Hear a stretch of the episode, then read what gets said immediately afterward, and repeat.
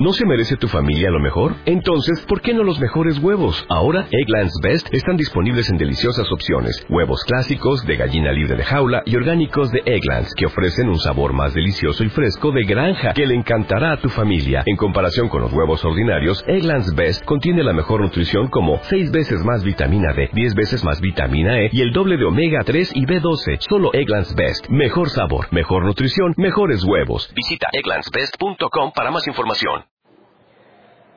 Buenas noches.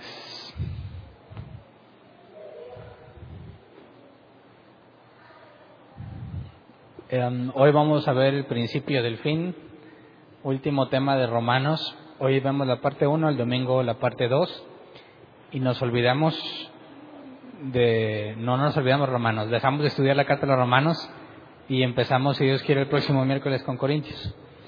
Así que hoy quisiera que analicemos un tema que quizás algunos ya conocen, pero se ha agregado mucha gente nueva a la iglesia y es un tema que no me había tocado analizar aquí en una predicación, analizarlo con detalle. Es base de la doctrina de la iglesia, todo miembro de la iglesia lo tiene que haber analizado, pero yo quisiera que dedicáramos el día de hoy, el día del domingo, si Dios quiere, a analizar eh, las doctrinas de la gracia, los cinco puntos de la gracia, y me comprometí desde el principio de Romanos que analizaríamos los pasajes que parecen contradecir lo que hemos estudiado en la carta a los romanos. Es decir, pasajes que parecen dejar en claro que la salvación depende del individuo. Entonces hoy voy a mencionar algunos de esos como parte del objetivo que vamos a estar viendo y nos vamos a enfocar en los primeros tres puntos de la doctrina de la gracia. Y el próximo domingo terminamos los dos puntos que nos faltan y los versículos que parecen contradecir lo que hemos estado analizando. Entonces, eh, el tema de hoy es cinco puntos de la gracia, parte uno, y no tengo un pasaje base porque son un chorro los que vamos a analizar. Así que quisiera que primero leyéramos Hechos 17:11 porque quisiera que lo consideráramos juntos el imitar el comportamiento de lo que dice aquí en este pasaje. Dice Hechos 17:11, estos eran de sentimientos más nobles que los de Tesalónica de modo que recibieron el mensaje con toda avidez y todos los días examinaban las escrituras para ver si era verdad lo que se les anunciaba. Y estos son los judíos de Berea. Escucharon el mensaje de Pablo, Pablo hablaba de Jesús y demostraba por medio de lo que nosotros llamamos el Antiguo Testamento, demostraba que Jesús es el Mesías y que Jesús había cumplido con las profecías. Y los judíos de Berea analizaban las escrituras para ver si lo que les decía era cierto. Entonces, no lo digo tanto por la gente de aquí, que sabemos que es una obligación, si eres miembro de la iglesia, si te consideras cristiano, auténtico o bíblico, no puedes creerte lo que te dicen y tienes que analizar las escrituras para ver si es cierto lo que te dicen. Entonces lo digo más con un enfoque más hacia la gente que nos oye en el audio o en internet. Hay personas eh, que nos, me escriben desde Colombia, Buenos Aires, Estados Unidos, España, y hacen preguntas relativas a esto de lo que vamos a estar viendo hoy. Y obviamente no tengo oportunidad o mucha oportunidad más que por las redes sociales de responderle, pero hay muchas personas que nos están escuchando. Así que también considerando que hay muchas personas que escuchan este audio, voy a tocar ciertos temas a detalle que quizás para nosotros son bien básicos. Pero veamos otro pasaje antes de empezar, segundo de Timoteo 2.15. Dice, esfuérzate por presentarte a Dios aprobado como obrero que no tiene de qué avergonzarse y que interpreta rectamente la palabra de verdad. Entonces, la interpretación que hagamos de la Biblia, según este pasaje, tiene que haber una interpretación correcta y es necesario presentarte ante Dios como alguien que interpreta correctamente la doctrina, eh, la palabra de verdad. Así que los que no estuvieron el domingo, el domingo analizamos el ordo salutis, latín para lo que en español significa el orden de la salvación. Y comparamos lo que nosotros concluimos bíblicamente desde un punto de vista monergista, a ver quién no se le olvidó ese, ese concepto, desde un punto de vista monergista, la palabra monergismo, monergismo o monergista es mon de uno solo y erg de energía. Monergista implica el trabajo o una operación realizada por una sola persona. Sinergista es la operación o trabajo realizado por dos o más personas en cooperación. Entonces, cuando se trata del tema de la salvación, no hay más que dos posturas. Eres monergista porque aseguras que es Dios quien salva a las personas o eres sinergista si consideras que tú y Dios trabajan en equipo para salvarte. Entonces dejamos en claro nuestra postura como congregación, como monergistas en cuanto a la salvación. Es algo que Dios hace y di muchos versículos que os los mencioné porque el objetivo era verlo por fuera en, en forma de resumen porque no iba a tener el tiempo suficiente para analizarlo a detalle. Pero a diferencia de hoy, hoy sí voy a meterme a los pasajes a detalle para defender nuestra postura en cuanto a los cinco puntos de la gracia. Entonces, de los cinco puntos de la gracia, el primer punto, eh, a ver quién se acuerda de los miembros de la iglesia, en español hay un acróstico que te ayuda a recordarlo, que son las palabras tulip. Si te sabes los cinco puntos en inglés, no vas a tener problema en formar la palabra tulip. Si te lo sabes en español, no forma nada las palabras y no es posible hacer un acróstico. Pero te las digo en el orden como aparecen, porque en este caso los cinco puntos tienen un orden no necesariamente eh, secuencial o, temporal, pero tiene un orden lógico. No puedes o es muy complejo estar moviendo el orden de los puntos porque cada punto nos lleva a una conclusión. El primero es la depravación total. El segundo es la elección incondicional. El tercero es la eh, expiación limitada. El cuarto, gracia irresistible. Y el quinto, perseverancia de los santos. Digamos que estos cinco puntos engloban la doctrina de la salvación y están basados en la gracia. Y si aplicamos el tema que aprendimos el domingo, los que lo aprendieron, quizás algunos ya lo sabían, eh, los cinco puntos de la gracia tienen una perspectiva monergista. Es Dios quien hace las cosas y es Dios quien salva a las personas. Y eh, vamos a analizar, para empezar a ver la de la, la deprobación total, el tema de la salvación.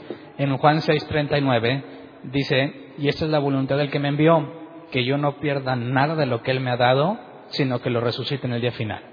Entonces, las palabras de Jesús en este pasaje son claras y nos hablan sobre un modelo o una perspectiva monergista. ¿Quién es el que salva a las personas o cuál es la tarea de Jesús? Que el Padre le encomendó que no pierda nada de lo que le ha dado.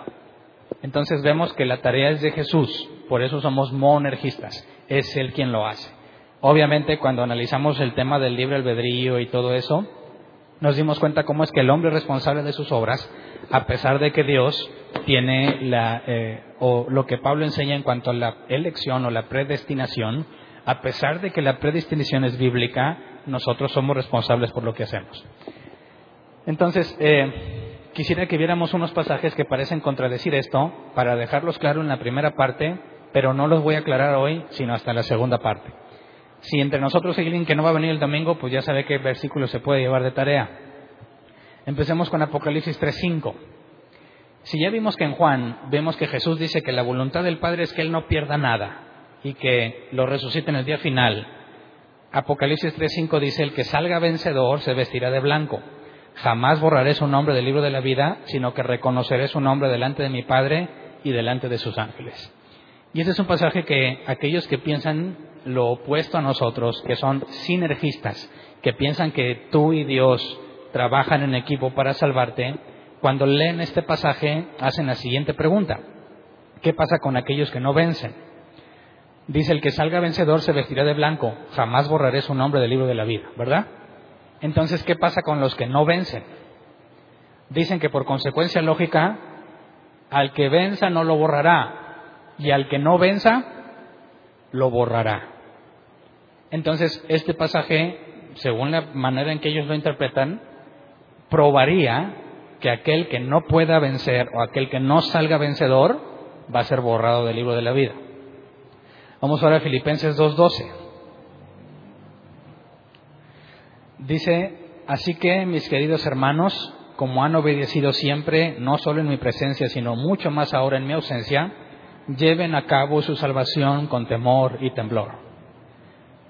Obviamente este pasaje a simple vista parece decir que tú eres quien lleva a cabo tu salvación, ¿no? Con temor y temblor, que tengas mucho cuidado en llevar a cabo tu salvación. Entonces, si eres tú quien lleva a cabo tu salvación, entonces es imposible que Dios te salve, sino que depende de ti. Obviamente nuestros amigos sinergistas reconocen que Dios da gracia y que Dios te da fe, pero según este pasaje, tú llevas a cabo tu salvación. Si no te ocupas en salvarte, pierdes. Según ellos, ¿eh? no según yo. Romanos 14, 15. Otro pasaje que parece contradecir al monergismo.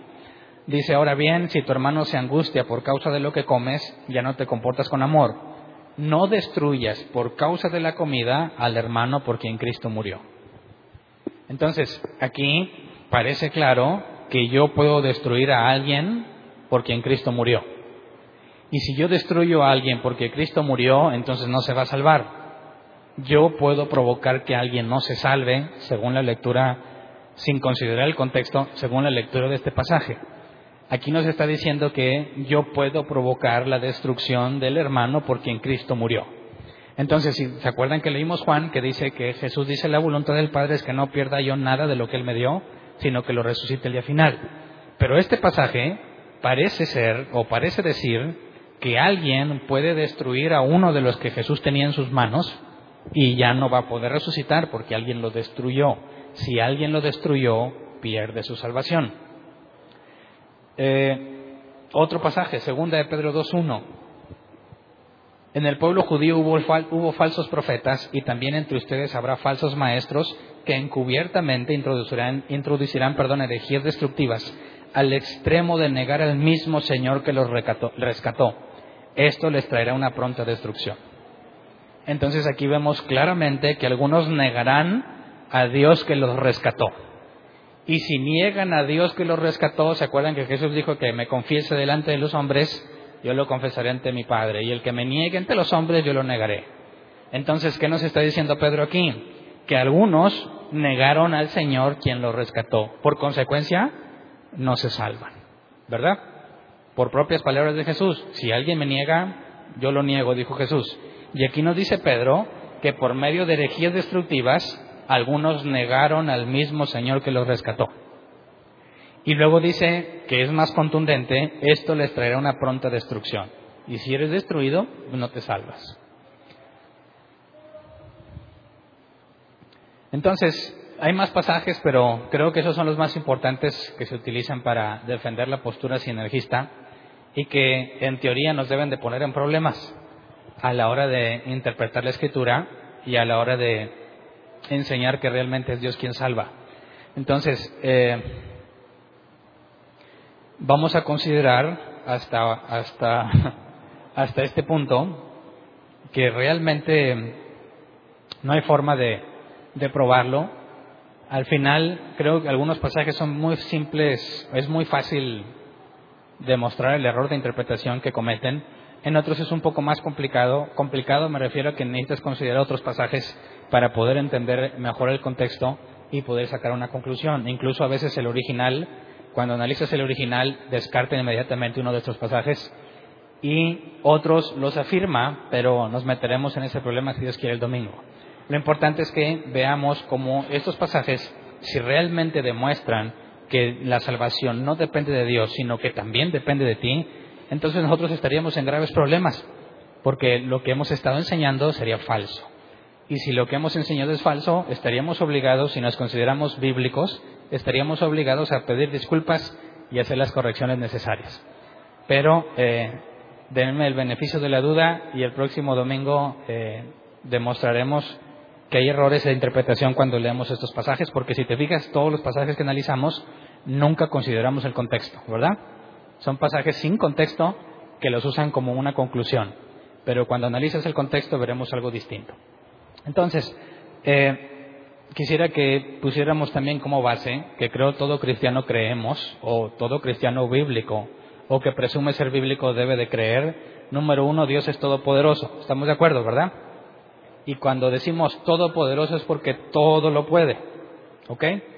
Cuando decimos que Dios es soberano, es otra verdad bíblica.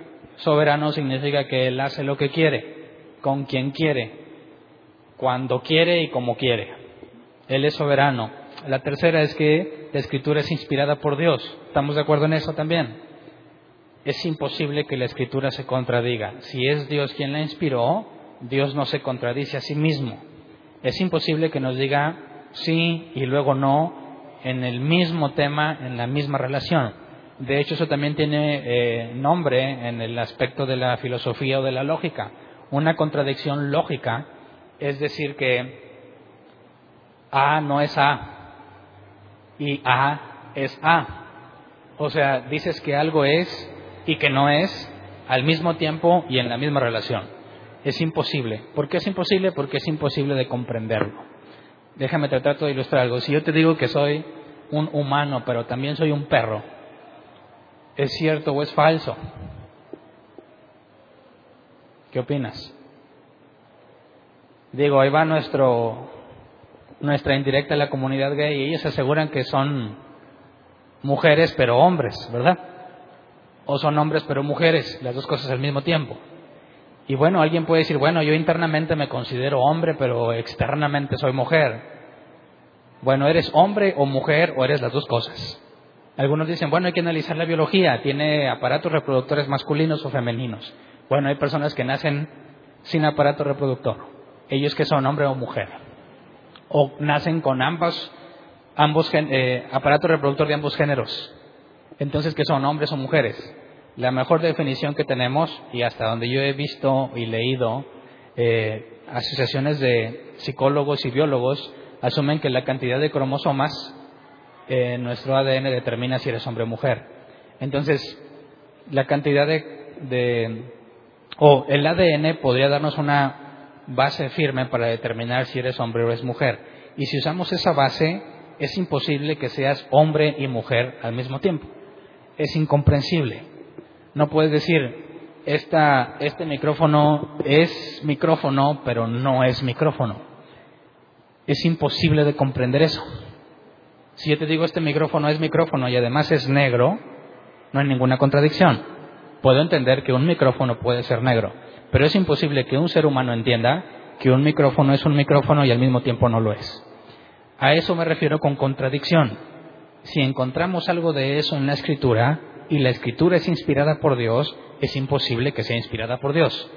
Porque Dios no nos diría algo que contradice el universo. De hecho, el universo guarda y respeta o nunca falla ante la regla de contradicción lógica todo el universo es comprensible. Hay algunas cosas que aún están lejos de nuestro alcance, pero hasta donde se analiza y con el paso del tiempo muchas cosas son comprensibles, lo que demuestra que son lógicas, que no hay contradicción entre ellas. Entonces, más adelante nos meteremos en el asunto de la inspiración divina, porque la gran mayoría de los cristianos piensan que Dios dictó la escritura, ¿verdad? Dios le dictó a Pablo, escribe esto, y Pablo escribió lo que el Espíritu Santo le dictó. Pero eso nos lleva a problemas serios porque cuando dice, yo Pablo escribo este, este mensaje de mi puño y letra, ¿eso quién lo escribió? ¿Dios o Pablo? Dios le dijo a Pablo, ahora escribe, yo Pablo, de mi puño y letra esto y lo otro. Dices, no, no puede ser. Entonces, ¿Dios le dictó a Pablo esa, esa parte de la escritura o no se la dictó? Y si se la dictó, entonces porque hay distintos tipos de escritura en los 66 libros de la Biblia, distintas herramientas, distintos géneros literarios, y de hecho en las cartas paulinas detectas el estilo de escritura o el estilo de, de la forma de exponer de Pablo. Si el Espíritu Santo lo hubiera dictado, no encontrarías la personalidad de Pablo en la escritura, porque todo tendría una sola personalidad, y sin embargo en la escritura encontramos que es distinto. Entonces, no puede ser que Dios haya dictado la escritura. Es imposible que la haya dictado.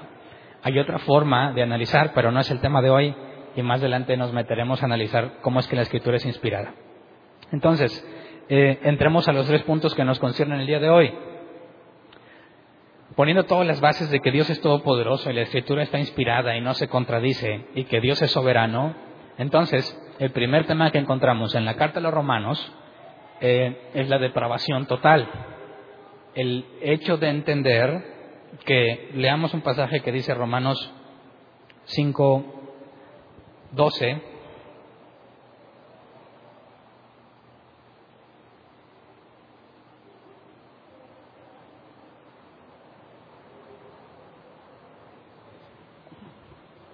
Dice, por medio de un solo hombre el pecado entró en el mundo y por medio del pecado entró la muerte. Fue así como la muerte pasó a toda la humanidad porque todos pecaron. Entonces, eh, gracias a Adán, y fíjate que no está considerada Eva, qué extraño, ¿verdad? Si yo quisiera ser un poco más eh, literal, yo diría, por culpa de Eva, que engañó a Adán, nos vino todo eso al género humano. Pero si te fijas, aquí el culpable o la culpable no es Eva, a pesar de que fue la primera que tomó el fruto. ¿A quién responsabiliza la escritura? Adán. Y eso nos lleva a conclusiones importantes en el matrimonio que no veremos hoy, pero vemos como gracias a Adán, quien era el responsable aún de su mujer, gracias a que él permitió las cosas que sucedieron, todos los hombres morimos. Y aquí se hay algo que se llama, le llaman pecado original, y dice que todos nacemos en pecado. Y me salen preguntas, por ejemplo, cuando estaba recién nacido, ¿qué pecado cometiste? ¿O cuál es el pecado original? ¿Con qué pecado naciste? ¿Cuál pecado cometiste? Y sobre todo, si leemos Ezequiel 18, dice que cada uno morirá por su pecado. No pagará el Hijo por los pecados del Padre, ni el Padre por los pecados del Hijo. Entonces, ¿cómo es que nazco en pecado? ¿Gracias al pecado de quién? Si es gracias al pecado de Adán, que ahora yo tengo un pecado, entonces tengo un problema con Ezequiel 18 cuando Dios dice que cada quien muere por su pecado. Y es imposible que yo muera por el pecado de Adán, ¿verdad? Siendo bíblicos, yo no puedo morir por el pecado de nadie. Yo moriría por mi propio pecado. Entonces, ¿qué es el pecado que se menciona aquí? Si todos los hombres que vienen de Adán eh, heredamos el pecado, por así decir, ¿en qué consiste ese pecado? Bueno, cuando analizamos este pasaje, dice que el pecado entró en el mundo y por medio del pecado entró la muerte y la muerte pasó a toda la humanidad porque todos pecaron. Si te fijas, nunca dice que heredaste el pecado, ¿verdad que no? Ni que naciste en pecado, sino que todos pecaron. Les digo porque aún entre los cristianos es muy común decir el, hablar del pecado original y de que todos nacimos pecadores. No es cierto. Gracias a Adán todos tenemos la capacidad de pecar. Pero puedes decir que no, ¿verdad? Puedes decir que no voluntariamente, yo no peco, yo no peco. El problema es que voluntariamente pecamos. Y esa debilidad o ese problema, nuestra tendencia al pecado, la recibimos gracias a Adán y Eva, porque Adán y Eva fueron modificados ellos, tanto Adán como Eva, y la creación entera. Entonces, nosotros, gracias a Adán, heredamos la misma eh, tendencia al pecado, pero no heredaste ningún pecado. ¿Ok? Entonces, si esto es cierto, vamos a 2 Timoteo 2, 25 y 26.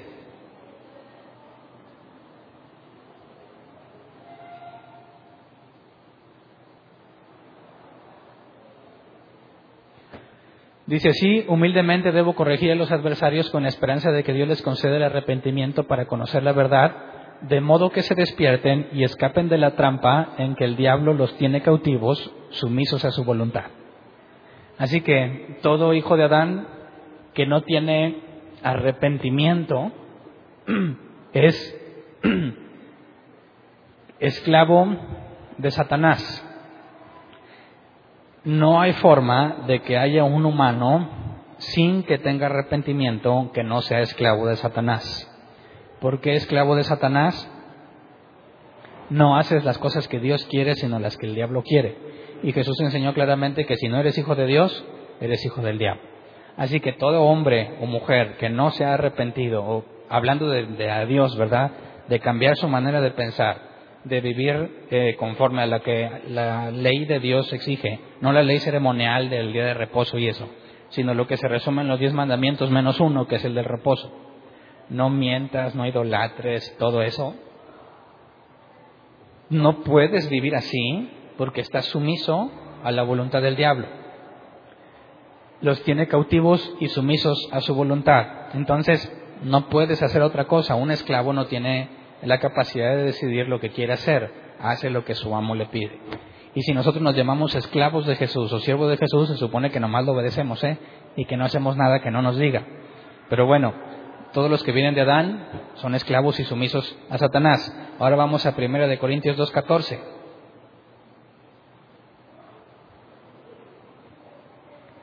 Dice, el que no tiene el Espíritu no acepta lo que procede del Espíritu de Dios, pues para él es locura. No puede entenderlo porque hay que discernirlo espiritualmente. ¿Qué pasa cuando tú le predicas a alguien que es un hijo de Adán natural, que no tiene arrepentimiento, que no conoce a Dios en el sentido de que tiene una relación con Él, conocer por experiencia personal, y tú le hablas de las verdades de la Biblia? ¿Te va a entender? ¿Qué es lo que dice este pasaje? El que no tiene el espíritu con mayúscula, aunque el original no tiene mayúscula, sabemos que todo ser humano tiene espíritu. Entonces, cuando habla de que no tiene el espíritu, le ponemos mayúscula porque obviamente no está hablando de nuestro espíritu, sino del Espíritu Santo. Quien no tiene el Espíritu Santo no, eh, no acepta lo que procede del Espíritu de Dios, pues para él es locura, no puede entenderlo.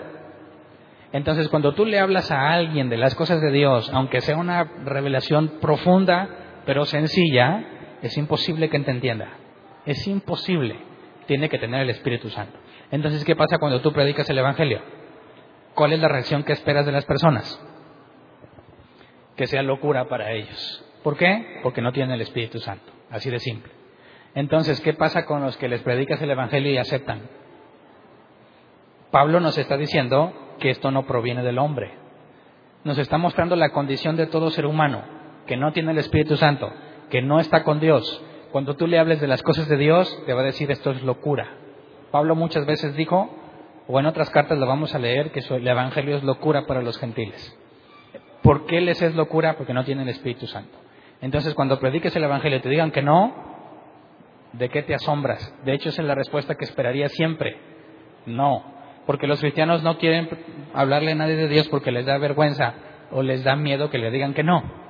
Pues te tengo una noticia, siempre te van a decir que no, a menos que algo sobrenatural pase en la persona. ¿Ok? Entonces cuando predicas el Evangelio, de nada sirve tratar de convencer a las personas. Es decir, insistencia y ándales que ven y no la vas a hacer entender ni aunque le des regalos. Si le ofrece regalos va a ir a agarrar su regalo y se va a ir. ¿Qué se requiere para que una persona discierna lo que proviene de Dios? Que tenga el Espíritu de Dios. Sigamos. Génesis 6:5. Al ver el Señor que la maldad del ser humano en la tierra era muy grande y que todos sus pensamientos tendían siempre hacia el mal, sabemos que después de eso decide traer el diluvio. Pero esta condición del hombre sigue presente en el hombre o solo era de los hombres anteriores al diluvio. ¿Era una naturaleza de ellos tan mala que los mató a todos y ya nadie piensa así? ¿Ya nadie es así? ¿O aún los que subió al arca, algunos de ellos tenían esta misma naturaleza? Obviamente, cuando la Biblia dice que el hombre no busca lo bueno, no refiere al hombre moderno, sino a todos, desde Adán y Eva. Por eso leímos que gracias a Adán todos tenemos ese problema antes del diluvio y después del diluvio.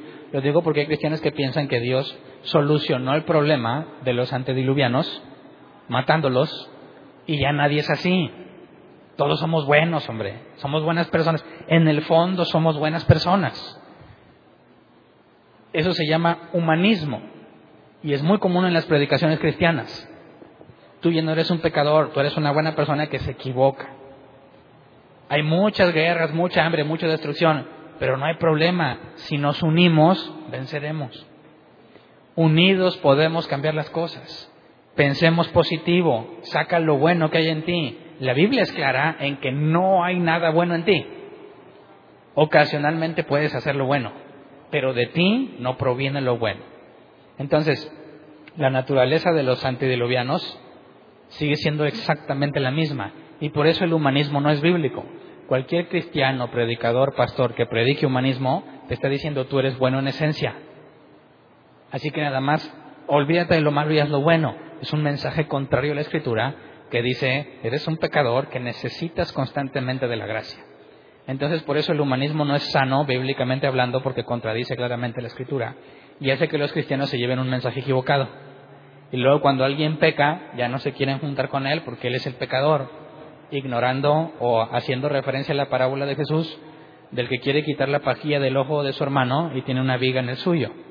Así son los cristianos humanistas, que piensan que en esencia son buenos y son muy condenatorios o condenan mucho a los impíos. Tienen una viga enorme en su ojo y quieren sacar la pajita del impío. Entonces, vamos a Romanos 3, 10, 18 y Pablo nos, nos da un resumen sobre la naturaleza humana. Y esta cita, esta, esto que nos dice Pablo no es una cita única ni está nada más en uno de los libros, sino que es un compendio de distintas citas. Nos dice Romanos 3, 10 al 18, si está escrito, no hay un solo justo, ni siquiera uno. No hay nadie que entienda, nadie que busque a Dios. Todos se han descarriado, a una se han corrompido, no hay nadie que haga lo bueno, no hay uno solo. Su garganta es un sepulcro abierto, con su lengua profieren engaños. Veneno de víbora hay en sus labios, llena está su boca de maldiciones y de amargura. Veloces son sus pies para ir a derramar sangre dejan ruina y miseria en sus caminos y no conocen la senda de la paz. No hay temor de Dios delante de sus ojos. Y todo lo que hemos leído se resume aquí de una manera simple. Si tú consideras que tú sí eres buena persona, tenemos dos opciones. Tú eres la excepción a este pasaje y eres un superhumano, o este pasaje nos miente. ¿Por cuál votas? Si nosotros decimos que somos solo escritura, la escritura es la máxima autoridad, aún por encima de nuestra experiencia. Es decir, yo me puedo sentir muy buena persona, puedo amanecer y decir, hoy yo soy el mejor cristiano del mundo. Soy casi perfecto, puede decir alguien, y yo conozco cristianos que sí piensan de sí mismos. Soy casi perfecto. Lo único que me falta es pues, el cuerpo glorificado, nada más. Bueno, o tú mientes o la carta a los romanos miente. Y si somos solo escritura, aunque tú estés bien seguro de que eres casi perfecto, tu experiencia no está por encima de la escritura. La escritura tiene más autoridad y a pesar de que te sientas casi perfecto, la escritura no miente. El que está mintiendo eres tú, ¿ok? Así es como se resuelven este problema de las de las personas que aseguran experimentar cosas. Conocí una persona que enseñaba públicamente que las maldiciones generacionales son ciertas. Que si tú tenías una abuelita bruja, estás en el hoyo. Porque hasta que no reprendas y deshagas esas cadenas y maldiciones que tienes, vas a vivir mal porque tu abuelita era bruja. Entonces yo me imagino al demonio que te está poniendo gorro porque tu abuelita era bruja y está pidiéndole a Dios que nunca se entere este y que nunca declare que se rompen las cadenas. Porque el día que diga que rompe con las maldiciones, ya que voy a hacer, ¿verdad? Entonces resulta que si tú no lo dices, el diablo y sus demonios te van a hacer la vida imposible hasta que un buen día Dios te diga, ya hombre, pues dilo. Ah, bueno, decreto que toda maldición generacional queda deshecha en el nombre de Jesús. Y entonces todos los demonios que te estaban haciendo la vida imposible se agüitan porque ya les dijiste que no. Es como esos de Facebook que dicen, van a cambiar las políticas de Facebook, así que yo por medio de este mensaje le digo a Facebook, yo no, yo no, que dice, yo no autorizo que usen mi información, etcétera, etcétera, y lo publican en Facebook, bien seguros de que Zuckerberg, Zuckerberg y los directivos de Facebook van a decir, híjole, quería cambiar las políticas, pero ya puso en su muro que no lo autoriza. Entonces ya no pueden hacer nada. Yo digo que los cristianos que hacen eso son de los que decretan también. y piensan que así funcionan las cosas, que basta escribirlo o decirlo para que el asunto se acabe. Claro que no. Cuando tú le dices a esa persona, ¿en qué te basas si esto es un hecho real? Una persona me dijo, es que a mí me he ido bien mal por causa de mi abuelita. Y hasta que yo rompí con eso, mi vida se arregló. Bueno, le leí Ezequiel 18 y le dije, ¿qué opinas? ¿Me mientes tú? ¿Me miente la escritura? Y se enojó y ya no me quiso hablar. Así que no siempre funciona. Para convencer no funciona a veces, ya es cuestión de Dios, pero bíblicamente hablando tienes que decidir si es tu experiencia la que manda o es la escritura la que manda. Y ya lo he comentado con algunas personas, pero creo que no lo he dicho aquí al micrófono. Eh, hay cristianos que dicen, voy a leer la Biblia y quieren ser bien espirituales y quieren que Dios les hable. Así que primero eh, cierran la Biblia y oran a Dios, Señor, yo te pido que hoy me hables, que me des lo que tienes para mí. E incluso algunos ni la Biblia usan y usan el pan diario. ¿Cómo se llama ese? Sí, ¿verdad? Pan diario. ¿Alguien tuvo uno de esos? Que es un, una, bastantes hojitas que así como en forma de pan todas juntas y tú la agarras y es, el, y es la palabra de Dios para tu vida, ¿verdad? Es casi casi como el horóscopo de la revista. Libra, el pronóstico para hoy Libra. Ah, mira, oh, pues vas a tomar buenas decisiones y te va a ir bien y conocerás el amor de tu vida. Dices, pero estoy casado. Y ahí andan como quiere diciendo, ¿dónde voy a ver el amor de mi vida? Bueno, los cristianos agarran cosas así y dicen, ah, mira, Dios me dice hoy esto. Yo no dudo que Dios te lo pueda decir, ¿eh? Pero esta práctica te puede llevar a conclusiones completamente erróneas, porque incluso si tú dices, bueno, voy a leer la Biblia, y oré a Dios para que me revele, y empiezo a leer, y les preguntas, ¿cómo sabes que Dios te habló? Ah, bueno, porque a veces estoy leyendo ciertas cosas y un versículo me salta a la vista y ese como que me llega, ¿verdad? Entonces, entonces esto es para mí. Y entonces tú quieres preguntarle a otro, oye, mira, esta es la palabra que Dios, para, que Dios me dio para mí. ¿Cuál es? No, pues cree en el Señor Jesucristo, será salvo tú y toda tu casa. Y como en mi casa todos son no creyentes, pues ya, Dios me dijo que se van a salvar todos. Pero aquí hay un problema, ¿no? Y de hecho esta forma de leer la escritura tiene nombre y nuestros amigos católicos lo inventaron hace siglos se llama Lectio Divina, en latín, parece de Harry Potter, ¿verdad?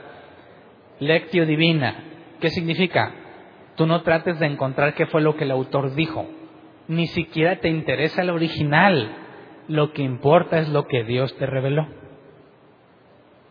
¿Me explico? Entonces, ¿para qué consulto el original? ¿Para qué consulto el contexto? ¿Para qué consulto el contexto cultural e histórico? Porque lo importante es lo que Dios me está diciendo se oye muy espiritual, pero cuando tú afirmas eso, estás afirmando que la verdad no existe. Porque entonces cuando leas que creen en el Señor Jesucristo y será salvo toda tu casa, que bíblicamente no es una promesa para ti, era una promesa al carcelero y que la familia del carcelero creyó en Jesús y se salvó toda su casa y se cumplió eso que Pablo dijo, históricamente concluyes que es un relato de algo que ya sucedió y que no hay ninguna razón para que pienses que contigo va a suceder igual, sobre todo cuando Jesús dijo que Él no venía a traer paz sino espada y a poner división entre padres e hijos y en la misma familia. Entonces, si realmente lo que cuenta es lo que Dios te dijo, no existe la verdad y cada quien puede concluir lo que quiera en la escritura. Entonces lo digo porque cuando leemos este tipo de pasajes sobre la depravación y la maldad del humano, dicen, ah, pero eso no es para mí, porque a mí Dios no me ha dicho nada.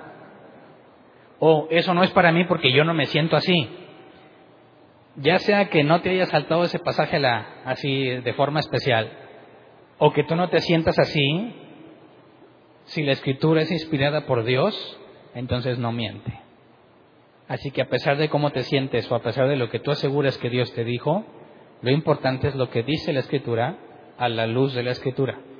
Entonces, Juan 3:19, veamos palabras de Jesús que algunos aseguran que no, no aplica para ellos, dice, esta es la causa de la condenación, que la luz vino al mundo, pero la humanidad prefirió las tinieblas a la luz porque sus hechos eran perversos. Y aquí podríamos decir, bueno, Hernán, si tú aplicas eso a toda la humanidad, estás haciendo lo mismo que la promesa al carcelero, ¿no? ¿Sí o no? Si yo digo, es que esto es para todos, dice, ah, pues entonces lo del carcelero también. No, porque este pasaje está en armonía con todos los que ya te leí, ¿no? desde la humanidad antediluviana, que todos son malos, nadie busca lo bueno, de Adán todos somos así. Cuando Jesús habla sobre la humanidad, ¿está hablando solamente de aquellos que lo vieron o está hablando de todos los que van a recibir el mensaje? ¿Por qué este pasaje se aplica para todos y el del carcelero no?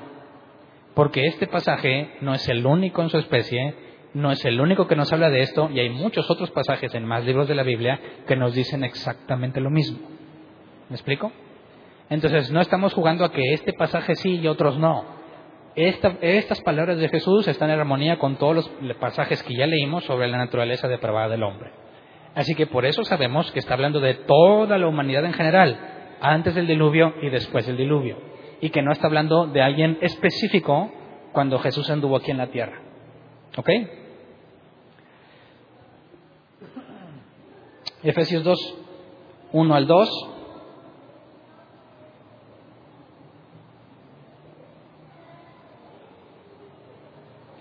Dice, en otro tiempo ustedes estaban muertos en sus transgresiones y pecados en los cuales andaban conforme a los poderes de este mundo. Se conducían según el que gobierna las tinieblas, según el espíritu que ahora ejerce su poder en los que viven en la desobediencia. Entonces, Pablo aquí deja en claro que los que ahora están en Cristo antes eran así. Y sigue siendo una confirmación de lo que ya leímos, esclavos o sumisos, cautivos y sumisos a la voluntad de Satanás y muertos en sus transgresiones. Entonces, concuerda con lo que Jesús dijo. La humanidad desprecia la luz porque ama más las tinieblas, porque sus obras son malas. Entonces, ¿alguien de aquí es la excepción a esto que hemos leído? ¿Conoces a un ser humano que no le aplique lo que dice aquí? Hay uno solo, que es Jesús. Pero quitando a Jesús de la ecuación, hablando de simples mortales como nosotros, hijos de Adán, ya que Pablo nos dijo que todo hijo de Adán tenía ese mismo problema, pero si te das cuenta Jesús no vino de Adán, ¿verdad que no? Por eso Jesús no tenía ese problema. Jesús tuvo la misma decisión que Adán y Eva tuvieron al principio y él decidió obedecer. Tú y yo no somos hijos de Dios literalmente hablando, somos hijos de Adán. Entonces, hay personas que extrañamente aseguran que no aplica para ellos esto y que ellos no son tan malos. O dicen, bueno, si estás muy mal, pero Dios te dio la capacidad de acercarte a Él como quiera. A pesar de que ya leímos que nadie busca a Dios, nadie busca lo bueno y que nadie puede discernir las cosas del Espíritu si no tiene el Espíritu Santo. Entonces, nuestros amigos sinergistas tienen serios problemas con estos pasajes porque tienen que demostrarnos que estos pasajes mienten y que no se pueden aplicar a ellos, cuando claramente aplican a toda la humanidad, desde antes del diluvio hasta nuestros días y aún en Apocalipsis y el final de los tiempos. Entonces, bíblicamente, si queremos ser bíblicos, solo escritura, que la escritura es la que manda, es imposible que digamos que el ser humano no es depravado. ¿Estamos de acuerdo? Entonces, primer punto, depravación total. Hay muchos más pasajes, pero pues, obviamente por cuestión de tiempo no los voy a traer todos. Pero estos son los más significativos o los que más claramente apoyan esta idea. Entonces, cuando prediques el Evangelio, sabes claramente qué respuesta vas a obtener. Si ya sabes que te van a decir que no, que es lo más normal, no tienes por qué tener miedo, ¿verdad que no? Pero si alguien te dice sí, ¿qué vas a pensar? Hay dos opciones. ¿Este me está mintiendo o realmente Dios hizo algo en esta persona? ¿Verdad? Porque Ananías y Zafira también dijeron que iban a seguir a Jesús. Judas seguía a Jesús, pero nunca fueron de Jesús. Así que cuando alguien dice que sí, no le digas, ay hermano, bienvenido. Diría, no, ¿sabes qué? Qué bueno, me da gusto, ven y estudiemos la Biblia. Analicemos, busquemos la verdad juntos. Dice, ay, no, es que estoy muy ocupado y no tengo tiempo. ¿A qué conclusión llegas? Dices, algo no me cuadra. Es imposible que tengas al Espíritu Santo y no te guíe lo correcto. Es imposible que seas de Dios y no busques su palabra. Así que por sus frutos lo conoces. ¿Verdad? Nuestros amigos sinergistas dicen, ¿quieres recibir a Jesús? Sí, listo. La salvación es tuya. ¿Tiene sentido a la luz de lo que acabamos de analizar? Claro que no. No podría ser así de simple. Una oración no podría cambiar todo este problema que tenemos una oración no te cambia la naturaleza, ¿verdad? Entonces, en cuanto al primer punto, que es la depravación total, nos deja sin esperanza. No hay forma de que el ser humano haga algo por sí mismo. El que está muerto en sus pecados no se puede resucitar a sí mismo. El que es esclavo de Satanás no puede liberarse a sí mismo. El que no busca a Dios no puede simplemente decir, hoy voy a buscar a Dios. No se puede. Esto nos lleva al siguiente punto. ¿Qué hacemos tú y yo aquí entonces? ¿Qué pasó con Pedro, con Juan, con los once que permanecieron fieles? ¿Por qué ellos, siendo depravados, tuvieron un cambio tan drástico? ¿Cómo es que arriesgaron sus vidas por servir a Jesús? ¿Cómo es que perdieron la vida con tal de ser fieles a Jesús?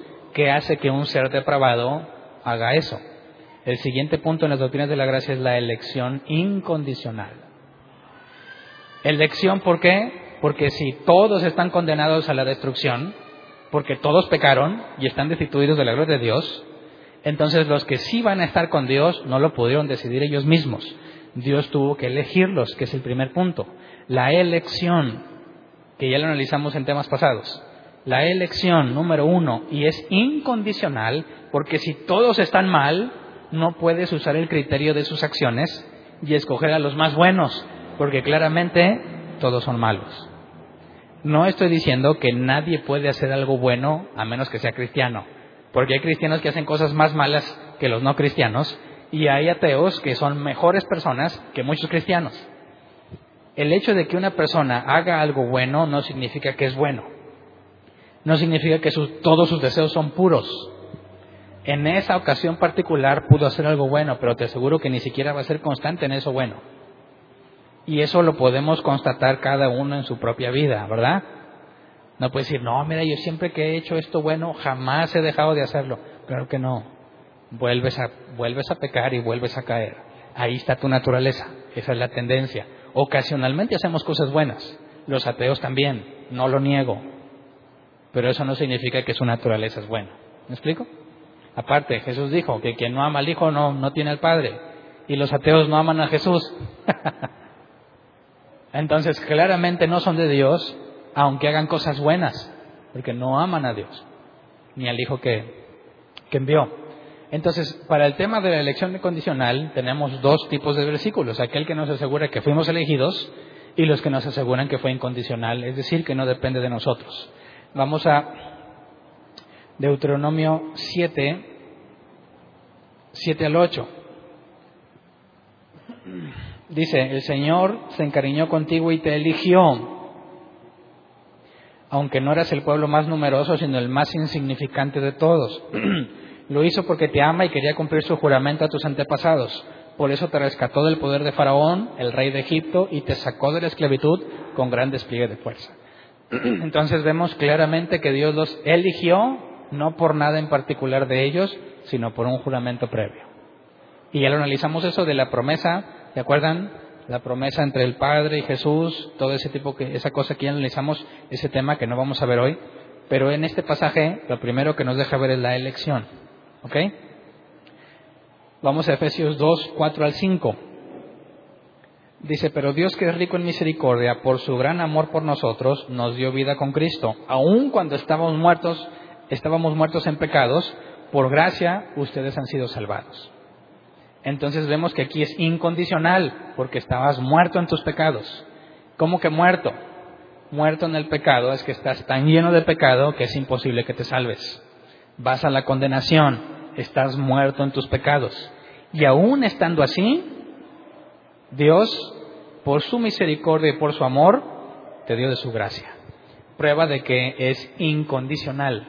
Estabas bien mal y porque Él quiso, te sacó de ahí no depende de lo que tú hayas hecho, ni, ni de acumular. Nuestros amigos judíos piensan, obviamente no mesiánicos, judíos ortodoxos piensan que es una especie de karma y que si tú haces muchas cosas malas, pues la balanza se inclina y vas perdiendo. Pero si tienes más buenas que malas, aunque sea un poquito, vas ganando. La Biblia dice, mira, tú estás todo mal siempre y necesitas misericordia.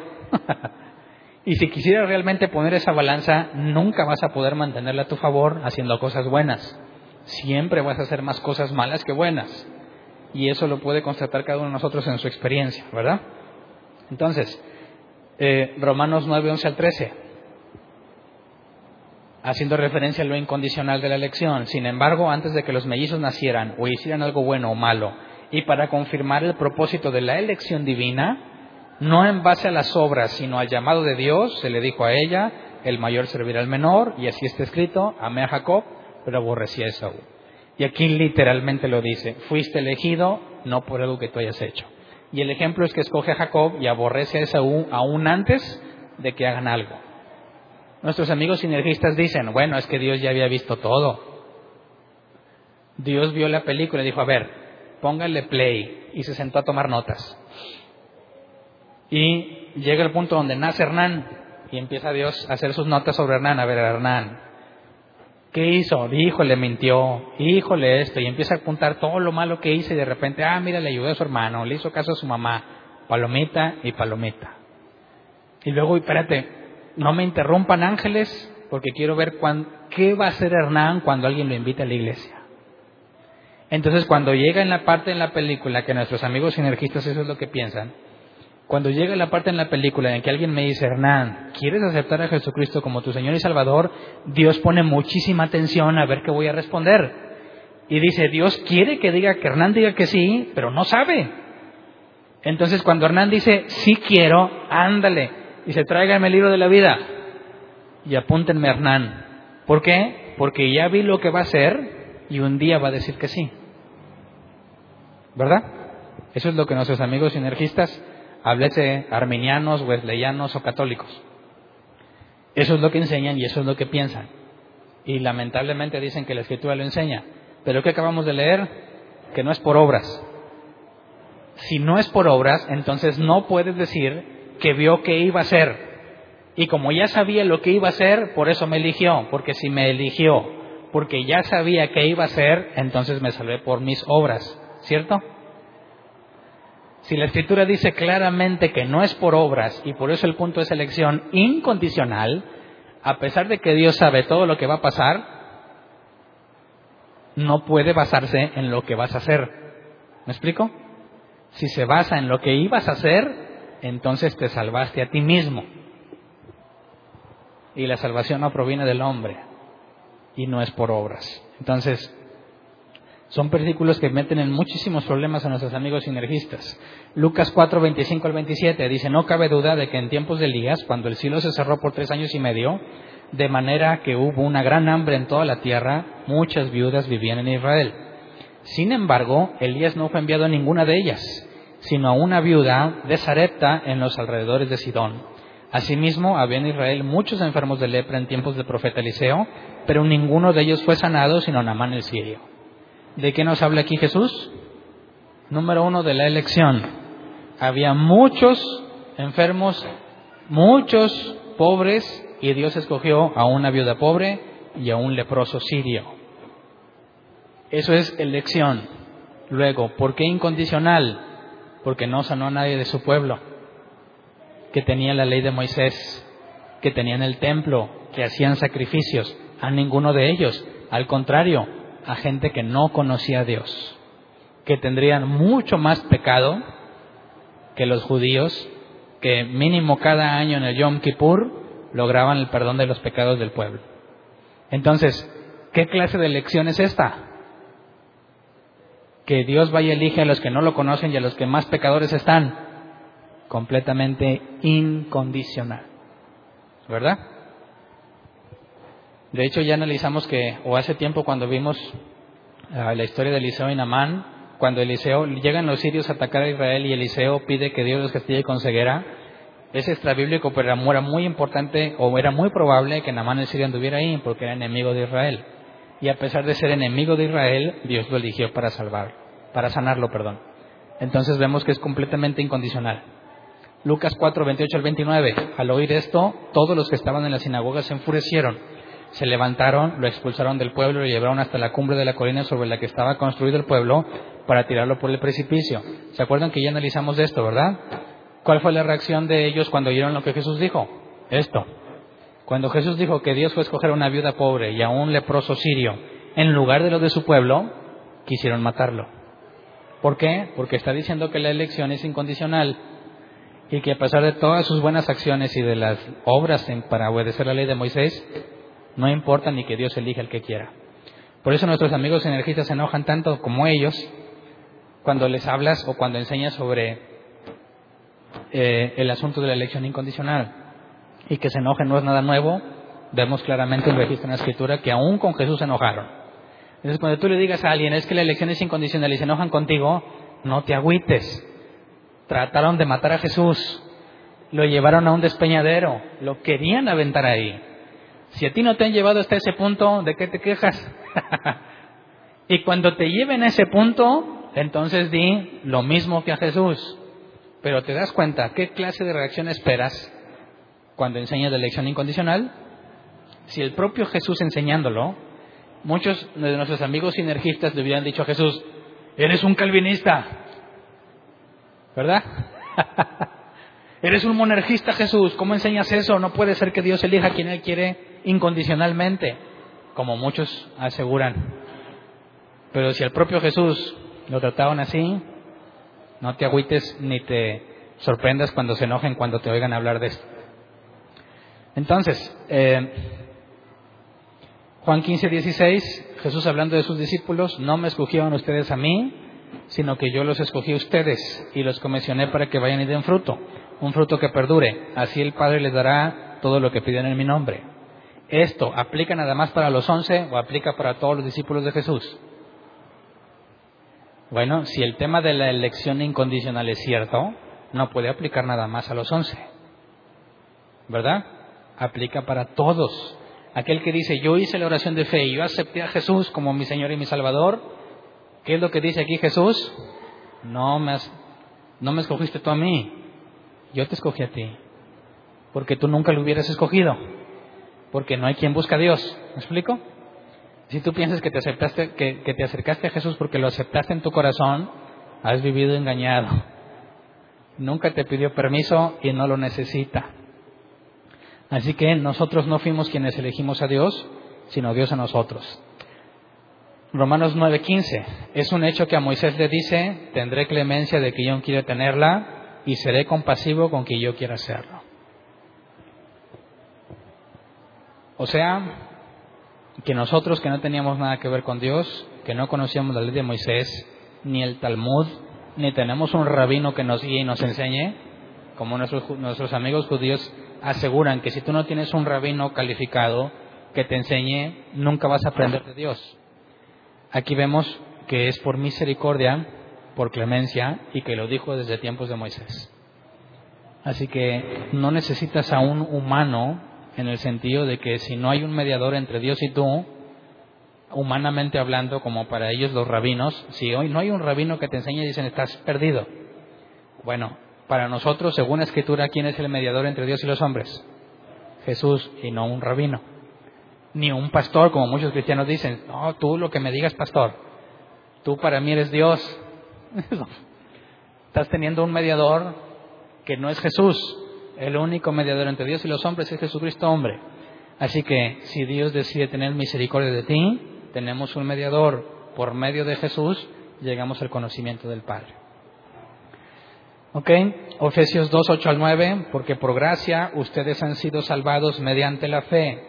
Esto no procede de ustedes, sino que es el regalo de Dios, no por obras, para que nadie se jacte. Y otra manera literal, específica de decir, incondicionalmente, no por nada que tú hayas hecho. Entonces, creo yo que es apabullante la evidencia de la elección incondicional y que es imposible que si consideramos a nuestros amigos sinergistas que aseguran que fue un trabajo en equipo, que Dios te dice, ándale Hernán, ándale, tú, ah, hoy no, que Dios dice, Mañana será otro día, dice Dios. No perderé la fe, dice Dios. Entonces te vuelve a intentar, te vuelve, ándale Hernán, ahora sí. Y tú le dices, nada. Y Dios dice, ay Hernán, ¿cómo le hago? ¿Cómo le hago para que me creas? ¿Cómo le hago para que me sigas? Y Dios llora, dicen muchos. Escuché una predicación bárbara que dicen que el pobre Jesús está llorando allá afuera porque no le quieres abrir la puerta de tu corazón. Y decía este hombre en una predicación a puros no cristianos. ¿Quieres que Jesús siga llorando? No. Entonces abre la puerta de tu corazón. Dígate hasta qué extremo piensan que tienen controlado a Dios. Entonces nuestros amigos sinergistas dicen, se imaginan que un día dijeron, bueno Dios, ahora sí, y uh, hubo fiesta en el cielo. Se pusieron bien contentos todos porque al fin dejaste a Dios que te salvara. Es cierto que hay fiesta en el cielo cuando un pecador se arrepiente. Meta noeo, cambia de manera de pensar, no cuando hizo una oración, ¿verdad? Entonces, cuando los ángeles se regocijan en el cielo, es porque Dios, de forma incondicional, te eligió. Y ese es el motivo de alegría. El motivo de alegría no es que al fin le diste chance a Dios, porque Él elige a quien Él quiere tiene misericordia de quien quiera, clemencia de quien él quiera, y lo hace incondicionalmente. Andes bien mal, no tan mal o más o menos, no afecta al momento en que Dios te elige. Entonces, ¿existirá alguien que sea la excepción a esto? ¿Alguien que realmente trabajó en equipo con Dios? no puede ser, no puede ser. Si alguien asegura que sí, entonces que nos demuestre que todo esto que leímos está mal. Y normalmente quien asegura que como quiera ellos son los que tomaron la decisión, utilizan muy poco la escritura para defenderse y utilizan más criterios humanos para establecer su doctrina. Toda persona que sea solo escritura, ¿crees que pueda llegar a una conclusión diferente? Es imposible. Es imposible. Por eso cuando, es, cuando somos solo escritura, no importa que haya una iglesia en Ecuador, que no nos conocemos, que jamás hemos platicado, si ellos se ponen a estudiar la Biblia, solo escritura, llegarían a la misma conclusión que nosotros. ¿Sí o no? Entonces, cuando tú encuentras a alguien que llegue a las mismas conclusiones que tú, le dices, ¿cómo le hiciste? Leyendo la escritura. Obviamente, obviamente, se dejan guiar por la escritura y no lo que hombres enseñan. Esas son las iglesias que buscamos. Gente que diga, yo llegué a esta conclusión, no porque mi cobertura dijo, no porque así me enseñaron, porque así lo dice la Biblia. ¿Y te imaginas cómo es que podemos encontrar la verdad, personas en distintas partes del mundo analizando sobre la Escritura? Porque el Espíritu Santo es quien te guía. Y si la Escritura es inspirada por Dios, tienes que llegar a la misma conclusión. ¿Me explico? El único problema que tenemos es cuando la Biblia no dice sí o no, sino que deja ambiguo el tema en esas cosas donde la Biblia no asegura que sí ni que no, que son cosas secundarias o terciarias, puede haber libertad para pensar. Yo pienso que sí, tú piensas que no, pues mira, te respeto porque la Biblia no dice ni sí ni no. Pero en cosas como estas, ¿tú crees que queda el criterio de cualquiera? Claramente la Escritura enseña que la elección es bíblica y que es incondicional. Así que no hay mucho que darle la vuelta a este asunto.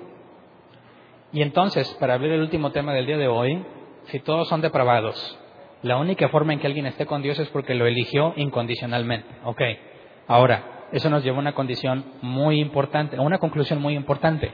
Cuando Jesús murió en la cruz, ¿por quién murió? Jesús murió, cuando, como dice la Escritura, porque de tal manera amó Dios el mundo, que ha dado su Hijo unigénito, para que todo, todo aquel que en él cree no se pierda, mas tenga vida eterna. Muchos dicen, Dios murió por toda la humanidad. Y Dios está diciendo a la gente, ¿me aceptas? ¿Me aceptas?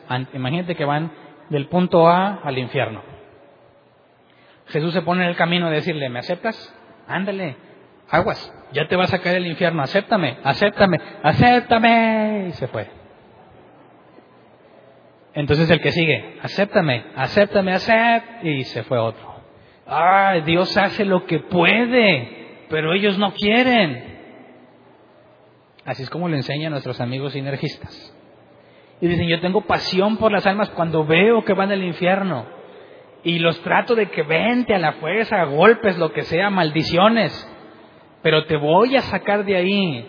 Un momento, por eso el versículo que leímos en Juan, que dice, y esta es la voluntad del Padre, que de los de que Él me da no pierda yo ninguno. Eso en automático demuestra que tu idea de que tú los estás salvando es completamente falsa. Porque ninguno de los que Jesús tiene, que el Padre le dio, va camino a la perdición. Porque Jesús dijo, mis ovejas oyen mi voz y me siguen. ¿Verdad? Entonces, existen tres opciones en cuanto al sacrificio de Jesús. La primera es esa que te digo, murió por todos y Dios anda ahí con, pues tratando de salvar el que se deje. Número dos, Cristo murió por salvar a todos sin distinción. Es decir, en el caso que yo te digo es porque les insiste y les insiste y algunos no quieren y otros sí, ¿verdad? Y los que dijeron que sí, por eso se sienten especiales y por eso desprecian a los pecadores. Es que yo seguí a Dios, es que yo lo acepté, tú no lo quieres aceptar. Esto implica que Jesús murió por todos, pero se salvan solo aquellos que lo acepten. La número dos es, Jesús murió por todos y todos se salvan. Y eso son lo que nuestros amigos católicos enseñan, ¿verdad? Por eso el, Papa, ¿cómo se llama este nuevo Francisco? Dijo que aún los ateos se van a salvar. No hay problema. Es más, necesitas creer en Dios. No problem, dice Francisco. Todos se van a ir con Él. ¿En qué se basa? Bueno, los que vinieron el domingo y vimos el ordo salutis de nuestros amigos católicos, vimos que el último paso era, en otras palabras, el purgatorio. ¿Qué es el purgatorio para aquellos que creen que murió por todos y todos se salvan? Es un lugar donde caes ahí y pues depende de qué cosas malas hayas hecho o según el número de cosas malas que hiciste es el tiempo que vas a pasar ahí. Mientras más cosas malas hiciste, más tiempo estás ahí. Si no fuiste tan malo, pues mira, es, es puro trámite, ¿verdad? Entras y sales rápido, pues porque al cabo no había bronca contigo.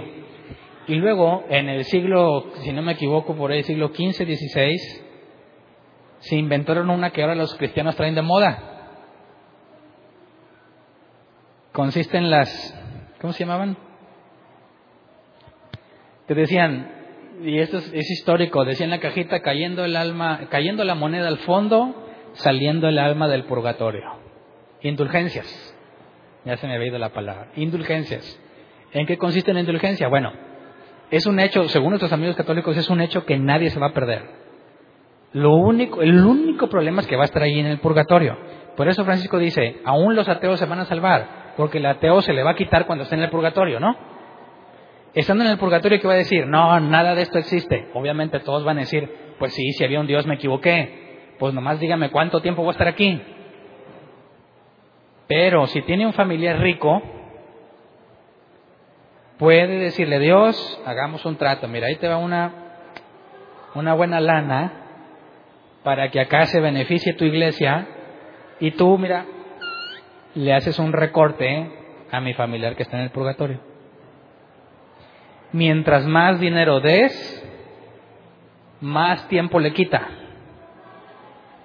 Entonces la gente se enfocaba y gastaba todo lo que tenía en sacar al papá, al abuelito, a la mamá o a uno de sus hijos del purgatorio. Nuestros amigos cristianos, bueno, ellos aseguran que son cristianos, dicen que pactan con Dios para pues para un mejor trabajo, una nueva camioneta, una nueva casa, un nivel más alto de espiritual, un nivel más alto de unción. Entonces le dicen Dios, ahí te va. Y dicen, hey, pero si no te duele, no cuenta. Y mientras más te duele, más te apantallas a Dios. Entonces, si ve Dios que Hernán dice, bueno, pues ahí van 50 pesos, y traía 500, Dios dice, meh, meh, 50 pesos. Pero si ve que Dios, eh, Dios ve que Hernán dice, no, pues no tengo más que 500, pero mi fe es grande y poderosa, me comprometo con 10 mil, Dios dice, wow, qué enorme fe. Entonces, Hernán, te lo voy a dar por tu fe. Exactamente el mismo concepto que nuestros amigos católicos. ¿Basados en qué? En que Cristo murió por todos y todos se salvan. ¿Verdad? Y por último, tenemos otra alternativa. Cristo murió solo para salvar cierto número de personas. Entonces, murió para salvar a todos sin distinción, murió para salvar a todos los que quieran salvarse, o murió para salvar cierto número de personas nada más. ¿Quién tiene la, verdad? ¿Nuestros amigos católicos? ¿Nuestros amigos arminianos o wesleyanos? ¿O los monergistas, como nosotros, que decimos que solo Dios salva? bueno, vamos a Juan 17, 12, para que la Biblia se interprete a sí misma, ¿verdad? Que no digan que hubo mano negra, sin, sin discriminar a los negros, ¿eh? Juan 17, 12 mientras estaba con ellos, los protegía y los preservaba mediante el nombre que me diste, y ninguno se perdió, sino aquel que nació para perderse, a fin de que se cumpliera la escritura. Jesús, antes de ir a la cruz, dice esto de los once. De los que me diste, yo los protegía y los preservaba, ninguno se perdió, solo Judas. Y ese, porque para eso había nacido. Entonces, claramente vemos aquí que de toda la multitud que seguía Jesús, ¿Cuántos eran de Jesús? Solo once. ¿Verdad?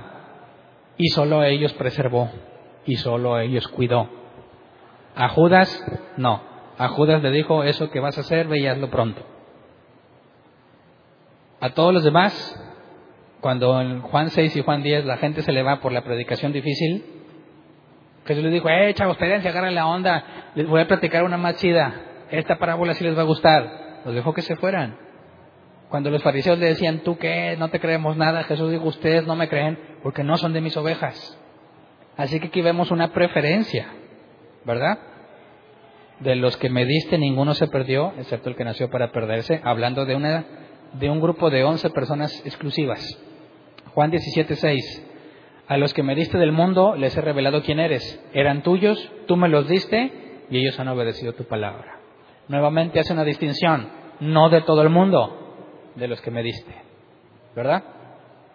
Juan 17, 9. Ruego por ellos, no ruego por el mundo, sino por los que me has dado, porque son tuyos. Este pasaje echa por tierra la idea de que Jesús anda diciéndole a todo el mundo, ándale, ándale, ándale, ah, se fue. No, ¿En quiénes se enfoca? En los que el Padre le dio. ¿Y los demás? No. ¿Qué significa eso? No estamos hablando de una doble, de una doble predestinación. Estamos hablando de una sola. Predestinación para salvación, no predestinación para destrucción. Es decir, Dios predestinó a alguien y lo va a elegir, Padre, lo va a llevar a Jesús. Y la tarea de Jesús es que no lo pierda, que lo resucite en el día final. ¿Ok? Pero Judas, Dios no le dijo a Judas, no, no, tú no. Y Judas, ándale, dame chance, yo quiero servirte, tú no. Ándale, es que yo quiero ser fiel a Jesús. No, porque no te elegí. Así que te pierdes. Eso es lo que muchos piensan que la predestinación implica. Que Dios, así como se mete en la vida de los que salva, estorba a los que no va a salvar para que se pierdan. Obviamente eso no puede ser cierto según la Escritura. Lo que nosotros aseguramos es que la expiación de Jesús es limitada en el sentido de que todos están condenados y Dios saca unos. Pero esos que se condenan, Dios no los obligó a condenarse, los dejó que tomaran decisiones libremente y en base a sus decisiones no quisieron estar con Él. ¿Me explico? Entonces, cuando dice aquí, no ruego por el mundo, sino por los que me has dado, porque son tuyos, vemos que a los del mundo los deja hacer lo que quiera, pero ruega por los que son de Él. ¿Me explico? Juan 17, 20 y 21. No ruego solo por estos, ruego también por los que han de creer, los que han de creer en mí por el mensaje de ellos, para que todos sean uno. Padre, así como tú estás en mí, yo en ti, permite que ellos también estén en nosotros, para que el mundo crea que tú me has enviado. Entonces, hablando de los once, ¿me incluyo yo ahí? Pues según los versículos 20 y 21, también yo estoy en la bola. ¿Y ustedes? Yo espero que sí. Entonces, no nada más rogó por los once, sino por todos los que creyeron por el mensaje de estos. Y si nosotros predicamos el mensaje mismo, como la iglesia primitiva perseveraba en la doctrina de los apóstoles, si nosotros somos fieles a la escritura, predicamos el mismo mensaje. Y los que crean son los que el Padre había elegido y, por ellos ruega Jesús, pero no por todos los demás. Juan 17, 24, Padre, quiero que, lo que, que los que me has dado estén conmigo donde yo estoy, que vean mi gloria, la gloria que me has dado, porque me amaste desde antes de la creación del mundo. Entonces, solamente los que le dio van a estar con él. Los demás, no. Haciendo énfasis particular en que en el sacrificio de Jesús, que nos lleva a la glorificación, porque tendremos la naturaleza de Jesús, aplica solo para aquellos que el Padre le dio. De manera que no es para que todos se salven sin distinción, no es para el que quiera salvarse, sino para aquellos que fueron elegidos solamente aunque el sacrificio de Jesús tiene poder para salvar a todo mundo, Dios no decidió tener misericordia de todo el mundo, solamente de los que amó según la promesa que hizo en el inicio. Y aquí hay una pregunta, una cosa muy interesante, dicen, que vean mi gloria, la gloria que me has dado porque me amaste desde antes de la creación del mundo. Antes de la creación del mundo, ¿qué había?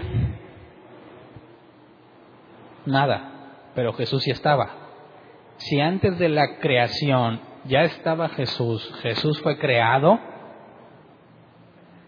no, ¿verdad? no puede ser creado Jesús antes de la creación. Porque la creación es cuando Dios creó las cosas. Y si antes de que creara las cosas ya estaba Jesús, Jesús no es creado. Y eso va para nuestros amigos testigos de Jehová, que aseguran que lo primero que Dios hizo fue a Jesús. Aquí dice, antes de la creación. No es el mundo, es todo lo que fue creado. ¿Ok? Entonces Jesús es previo, no creado, y Dios lo amaba. Si nosotros decimos que Dios es amor, pero no creemos en la Trinidad, imagínate a nuestros amigos judíos, ellos dicen, ¿cuál Jesús? ¿Cuál Espíritu Santo? Sí, pues a lo mejor Dios manda un poder especial en algunas personas y ya tenemos un solo Dios. ¿A quién amaba? ¿Podría amar? Si no hay nadie más que Él antes de la creación, ¿puede Dios amar? Claro que no, porque no hay a quien amar. Y si se ama a sí mismo, pues eso no es nada bueno, ¿verdad? Eso es egoísmo. Ahora, hablemos de la justicia. ¿Podría ser Dios justo antes de la creación? Si Él está solo, ¿puede alguien ser justo siendo lo único que existe en todos lados? Es imposible, no puedes hablar de justicia porque estás tú solo. Pero entonces, si Dios es justo y eternamente es justo, tendremos un problema si Él estuvo solo antes de la creación. Para que pueda ser amor, que pueda amar y que pueda ser justo, necesariamente no podía estar solo. El concepto de la Trinidad, tres, no son tres dioses, un Dios en tres personas, nos permite entender cómo era amor y como justo en la relación entre ellos. Y por eso Jesús dice que sean uno como tú y yo somos uno, como tú me amaste antes de la creación. Entonces, el amor no es algo creado, ni tampoco es algo, la justicia tampoco es algo creado. Son atributos de Dios eternos. Y la única forma de que tenga esos atributos es que no puede estar solo. Tiene que existir la Trinidad. ¿Me explico? Juan 6, 37 al 40, todos los que el Padre me da, me da, perdón, vendrán a mí, y el que a mí viene no lo rechazo, porque he bajado del cielo no para hacer mi voluntad, sino la del que me envió. Y esta es la voluntad del que me envió, que yo no pierda nada de lo que Él me ha dado, sino que lo resucite en el día final. Porque la voluntad de mi Padre es que todo el que reconozca al Hijo y crea en Él tenga vida eterna, y yo lo resucitaré en el día final. ¿Depende de ti? No. Dijo, ¿acaso Jesús dijo, bueno, y los que se dejen, los que me acepten, esos estarán? Tampoco. Los que mejor se porten, esos estarán? Tampoco. Todo el que el Padre me da, yo lo resucitaré. Y tú no tienes nada que ver en el asunto, ¿verdad?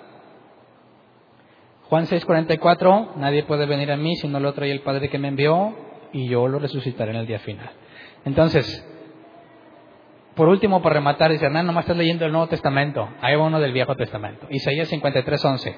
Después de su sufrimiento, verá la luz y quedará satisfecho. Por su conocimiento, mi siervo justo justificará a muchos y cargará con las iniquidades de ellos. Y nos está hablando del Mesías. Y nos dice que justificará a muchos, no a todos. Este pasaje muestra que el Mesías vendría a expiar el pecado de algunas personas nada más. Que van a ser muchas, sí, pero no son todas, ni aquellos que quisieron, sino los que el Padre eligió. Entonces, con eso termina el punto de la expiación limitada. ¿Pudiera ser que nos estemos equivocando en este asunto?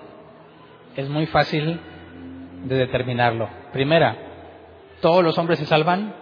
Bueno, tenemos un claro ejemplo que Judas dijo, perdón, Jesús dijo que Judas nació para perderse. Así que es imposible que digan que todos se van a salvar porque literalmente Judas nació para perderse. Y si le dices a nuestros amigos católicos, ¿y entonces el purgatorio? ¿Qué onda con Judas? Porque Jesús dijo, hombre, no te agüites.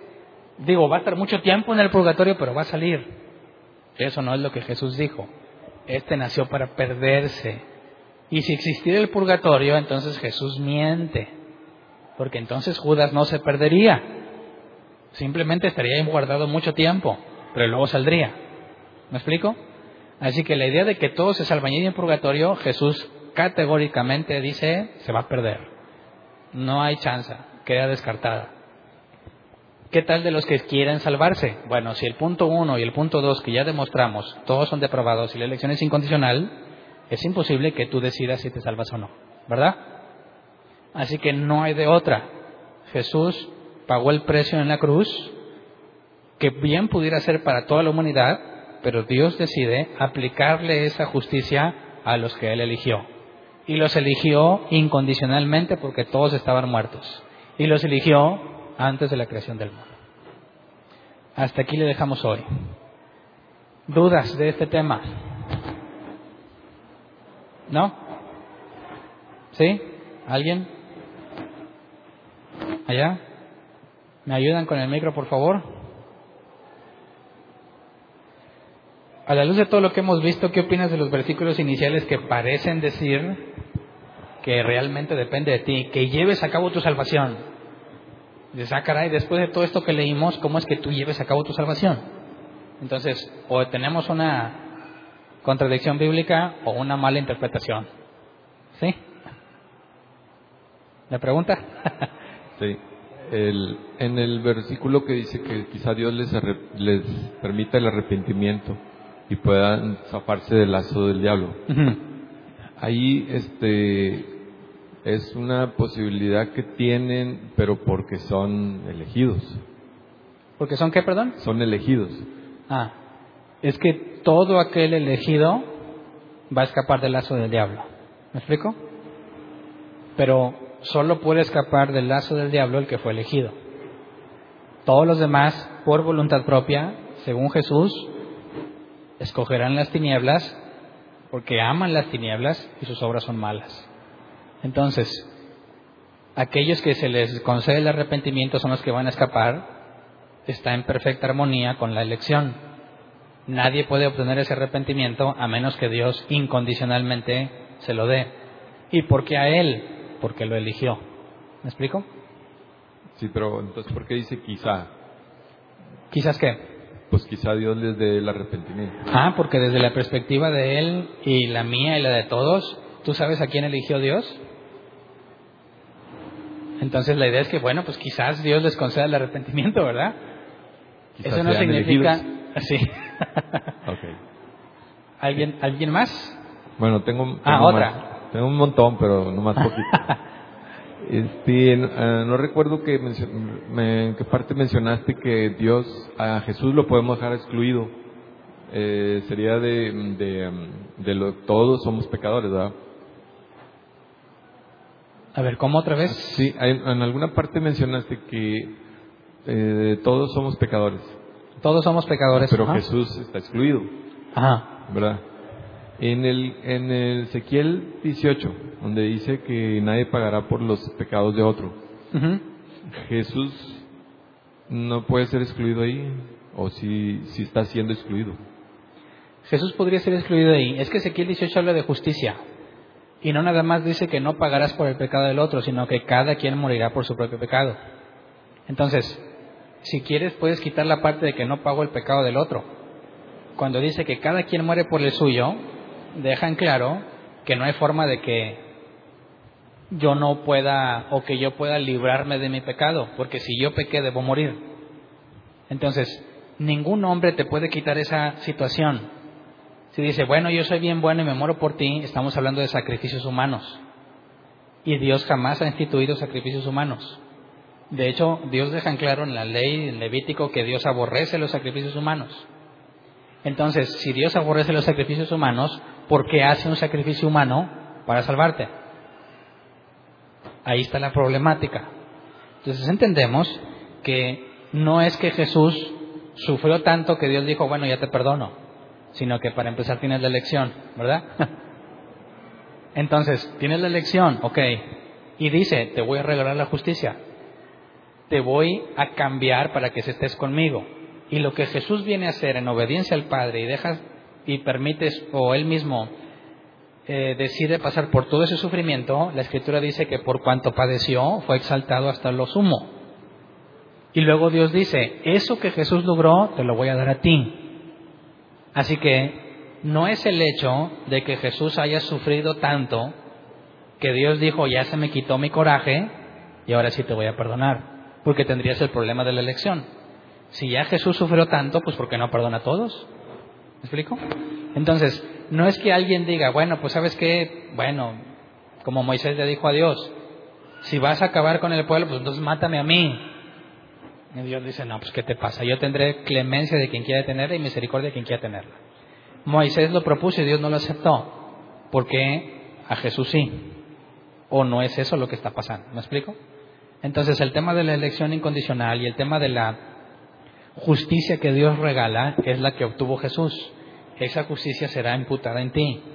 No significa que su sufrimiento logró que ya no se tome en cuenta lo tuyo sino que la justicia que él obtuvo, así como con Adán, su condición te la puso Dios a todos los seres humanos, la condición que Jesús logró se la va a dar a los que él elija. ¿Me explico? Sí.